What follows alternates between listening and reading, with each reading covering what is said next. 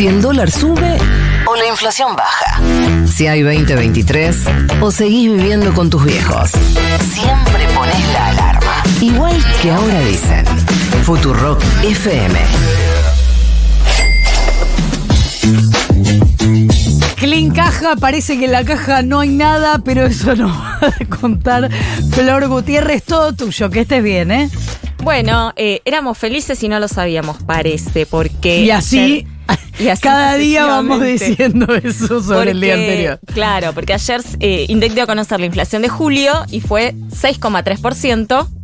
Eh, lo contaba recién Nico, 113 la inflación interanual, 60 la acumulada. Si uno mira algunos rubros, por ejemplo, comunicación subió bastante, 12%. Ay, por eso hay que salud hablar bastante, menos. 9%. Dale, ¿Entendés? Como Nadie hay exceso de comunicación. Bueno. Exceso de comunicación. Y ahí te desubicás también. Si quieren, no sigo. No, vos sí, Ah, vos bueno. sí. Alimentos quedó por debajo, 5,8.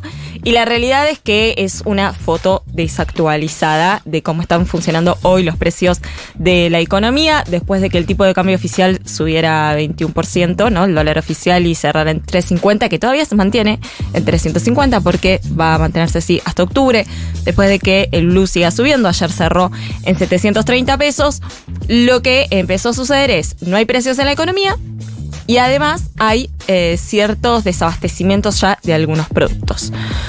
Para que se den una idea, ayer las grandes cadenas de supermercados recibieron listados a primera mañana, 6, 6 y media de la mañana, recibieron listados con aumentos de, por ejemplo, carne entre 20 y 25%, lácteos alrededor del 20%, todos los productos de almacén que integran galletitas, fideos, entre el 15 y el 20%.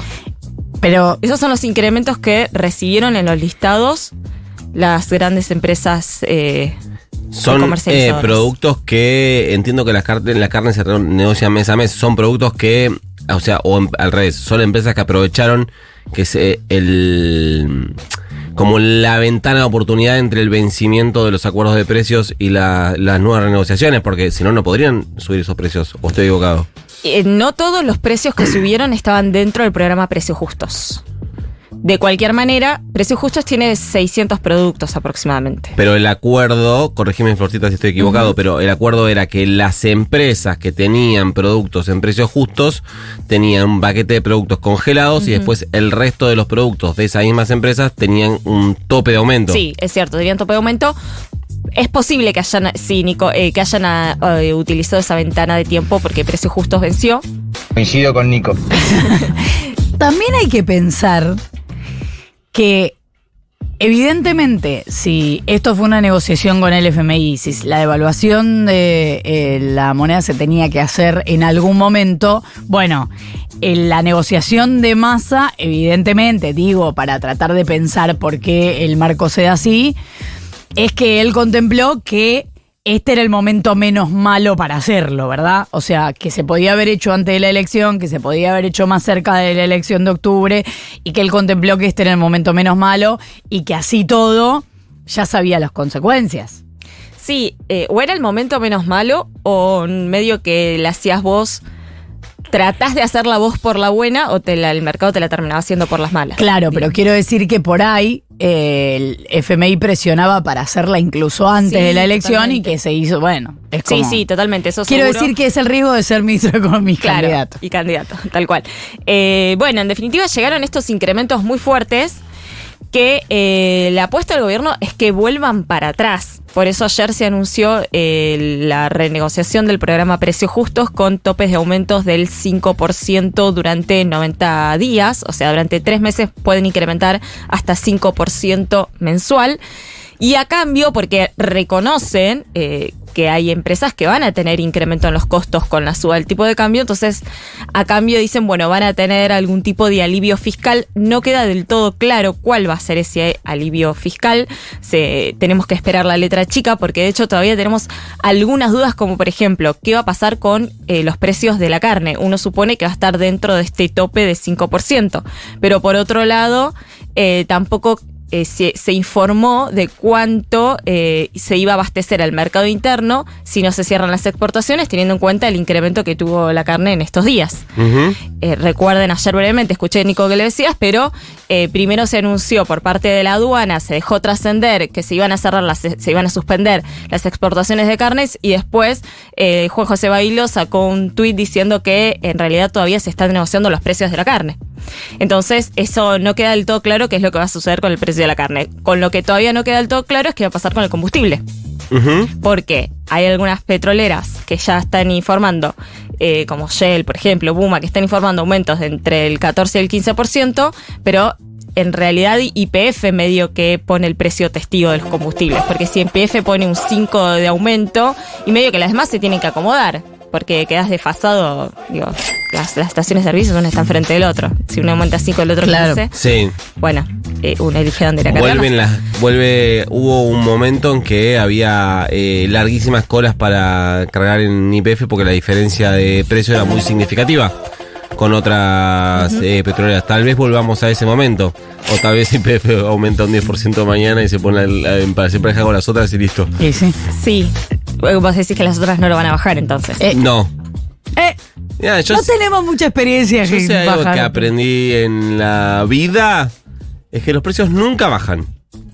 No, nunca bajan. Eh, car- carne eh, moderó las los últimos dos meses. después Sí, se da... Dejó de algunos- subir. No, pero algunos cortes bajaron. A veces dejan de subir, sí, es verdad. Tapa de asado, vacía, matambre, falda, paleta y nalga. No, no todos esos cortes, pero después se da en el medio que mm, eh, sí, van para adelante con el aumento, se negocia eso, no sé qué, entonces algunos retrotraen, el- o se supone deberían retrotraer, encontrás cuatro en la góndola y denuncialo en la aplicación de la...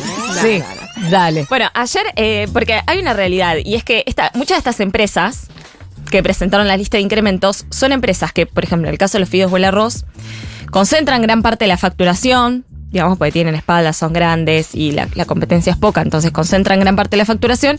Y la verdad es que los incrementos interanuales a veces super- superan el tipo de cambio oficial, incluso superan los tipos de cambios paralelos. Entonces, che, tenés también un poquito de espalda para sostener esta suba del tipo de cambio oficial. Y algo así deslizó ayer eh, Gabriel Rubinstein, que es el vice de Sergio Massa, que prácticamente dijo, eh, tienen todavía grandes eh, márgenes de ganancias las empresas.